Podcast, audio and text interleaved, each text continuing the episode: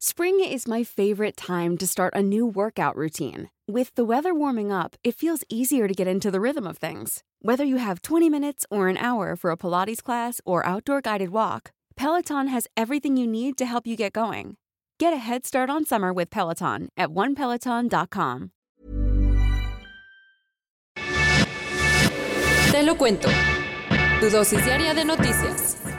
Hola, soy Pau Mendieta y aquí te va tu dosis diaria de noticias. ¿Te lo cuenta? Te lo cuento. Donde hubo fuego, cenizas quedan. Después de tres años de tensiones, el Consejo de Cooperación del Golfo normalizó sus relaciones con Qatar. Ayer te contamos que Arabia Saudita reabrirá sus fronteras con Qatar, un país al que varios gobiernos árabes de la zona acusan de financiar y alentar los grupos terroristas por todo el Medio Oriente y de andar de amiguito con Irán. En aquel entonces las tensiones llegaron a tal nivel que Emiratos Árabes Unidos y Bahrein rompieron relaciones diplomáticas con Doha, mientras que la mayoría de las monarquías de la zona le impusieron un embargo económico a Qatar. ¿Qué pasó ayer? En el marco de la cuadragésima primer cumbre del Consejo de Cooperación del Golfo, en la que el príncipe saudí Mohammed bin Salman fue el anfitrión, Arabia Saudita, Emiratos Árabes Unidos, Kuwait, Omán, Egipto aceptaron dejar sus diferencias a un lado y restablecieron relaciones diplomáticas. En el acuerdo no están incluidas las condiciones que sus vecinos árabes le habían puesto a Qatar para normalizar relaciones, entre ellas cerrar la cadena de noticias Al Jazeera y disminuir sus relaciones con Teherán. Aunque las cosas ya están más tranquilas, nadie espera que se vuelvan amigos íntimos de la noche a la mañana.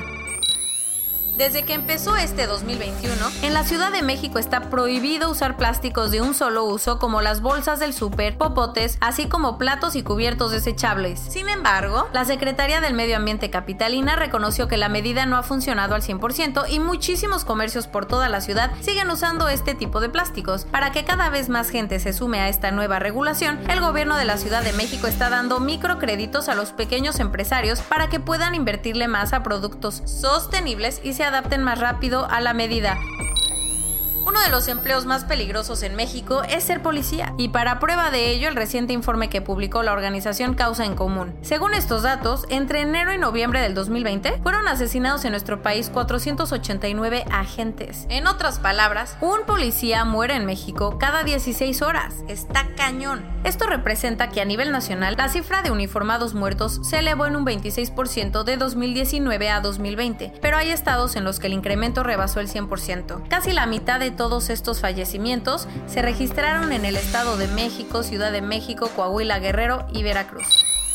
Un juez decidió dejar en libertad a Enrique Tarrio, el líder del grupo de extrema derecha Proud Boys, después de ser arrestado por incendiar una bandera del movimiento Black Lives Matter. Aunque los cargos por daño a la propiedad continúan abiertos, el juez le permitió llevar su proceso en libertad. Eso sí, el magistrado le prohibió terminantemente ir el día de hoy a Washington. El Congreso de Estados Unidos certificará hoy el triunfo de Joe Biden, así que se espera que muchos seguidores de Trump, incluidos los Proud Boys, se concentren afuera del Capitolio para protestar de vuelta a las urnas. Georgia votó por sus dos representantes en el Senado, lo que podría darle vía libre a Joe Biden para impulsar su agenda. Otra elección, como habían empatado, ayer se tuvo que celebrar la segunda vuelta de la elección al Senado. Aunque estos escaños históricamente han estado en manos republicanas, las campañas del reverendo Raphael Warnock y el joven realizador de documentales John Ossoff han emocionado a los votantes, al punto que en las encuestas les daban una ligera ventaja. A ver, ¿por qué es importante? En las elecciones de noviembre, el Partido Republicano conquistó 50 asientos para el Senado, que está compuesto por 100 escaños, mientras que los demócratas lograron 48 senadurías, por lo que si se logran embolsar los dos lugares que están en juego en Georgia, empatarían. Y entonces, la vicepresidenta Kamala Harris sería el desempate, poniendo a la Cámara Alta bajo control demócrata. Los resultados, hasta ayer en la noche, aún no había un resultado definitivo y la elección estaba cerradísima sin embargo, con el 78% de los votos contabilizados, la senadora republicana Kelly Loeffler tenía el 50.5% por encima del reverendo Warnock, mientras que el senador David Perdue, también del Partido Republicano, le sacaba una ventaja del 1.8% al candidato demócrata. Y a todo esto, ¿qué onda con Trump? Sigue haciendo de todo para evitar que Biden llegue a la Casa Blanca y ayer aseguró que su vicepresidente tiene el poder de rechazar los votos electorales fraudulentos y revertir el resultado. Ahí no acabó el asunto porque Trump dijo que si Mike Pence no lo hacía, lo iba a querer mucho menos. Todo parece indicar que el cariño de su jefe no es lo que mueve al vicepresidente, porque el New York Times reportó que Mike había rechazado la petición de Trump diciéndole que él no tenía el poder legal para hacerlo.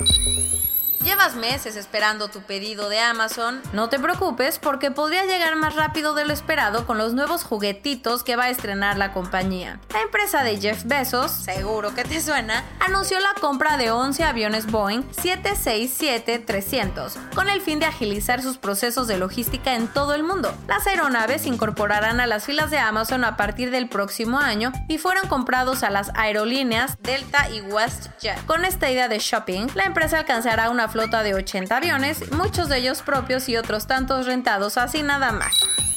A pesar de que desde 2008 eBay anunció que tomaría cartas en el asunto para detener la venta de marfil de elefante en su plataforma, parece que la gente sigue haciendo business con los colmillos. Resulta que investigadores de la Universidad de Kent, en Inglaterra, encontraron que hay algunos vendedores que ofrecen sus piezas asegurando que están hechas con otro tipo de material o usando ciertas palabras clave para que no sean detectadas por los algoritmos de la compañía. Por su parte, eBay dijo que forman parte de muchos esfuerzos conservacionistas y seguirán trabajando para erradicar el comercio de especies. Pero no es lo único exótico a la venta en eBay, porque un ex empleado del Palacio de Buckingham fue sentenciado a 8 meses de prisión por robar artículos de la realeza británica para venderlos en internet. ¿Te compraste algo? Entre las piezas que se llevó Adam Canto están pijamas de seda, relojes de bolsillo bañados en oro, medallas de títulos nobiliarios y hasta fotos familiares y de distintas visitas oficiales, como la que hizo Donald Trump en 2019 y que fue vendida en eBay por más de 2 mil dólares. Para fijar su pena, el juez tomó en cuenta que Canto se declaró culpable y ofreció disculpas. Coronavirus global en el mundo. A nivel global, ya hay más de 86.356.000 casos y hasta ayer en la noche al menos 1.866.000 personas habían muerto. En México, 1.466.490 personas se han enfermado de COVID-19 y desafortunadamente 128.822 han muerto. Recuerda, quédate en tu casita. Según los reportes oficiales de la Ciudad de México, los hospitales hospitales del en la capital solo tienen dos camas disponibles para atender a pacientes con COVID. La Secretaría de Salud informó que a partir del 11 de enero empezará la vacunación en todo el territorio nacional. Hasta ahora solo se está vacunando en la Ciudad de México y en Coahuila. De acuerdo con datos de la Universidad Johns Hopkins, México tiene la tasa de letalidad más alta del mundo, con 8.8 fallecimientos por cada 100 infectados. El presidente López Obrador informó que cuando esté disponible la vacuna de Cancino se vacunarán a 3 millones de adultos mayores por semana. ¿Cómo lo harán? Habilitarán 10.000 brigadas de vacunación. Para evitar que los hospitales colapsen, el gobierno de Bogotá anunció un confinamiento selectivo en tres zonas muy pobladas de la capital colombiana. Tedros Adhanom, el director general de la OMS, reconoció que el gobierno chino le impidió el acceso a la misión de la Organización Mundial de la Salud que buscaba investigar los orígenes del virus. Con los casos disparados por las fiestas de Año Nuevo, Zimbabue impuso un confinamiento en Harare, la capital, para evitar más contagios. Con los hospitales rebasados, el condado de Los Ángeles está escogiendo a qué pacientes ir recoger en ambulancias para ser tratados y cuáles dejar en casa. Muchos ya lo llaman un desastre humano.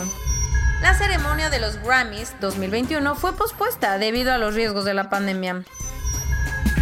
Y esto es todo por hoy. Nos vemos mañana con tu nueva dosis de noticias. Pau Mendieta se despide.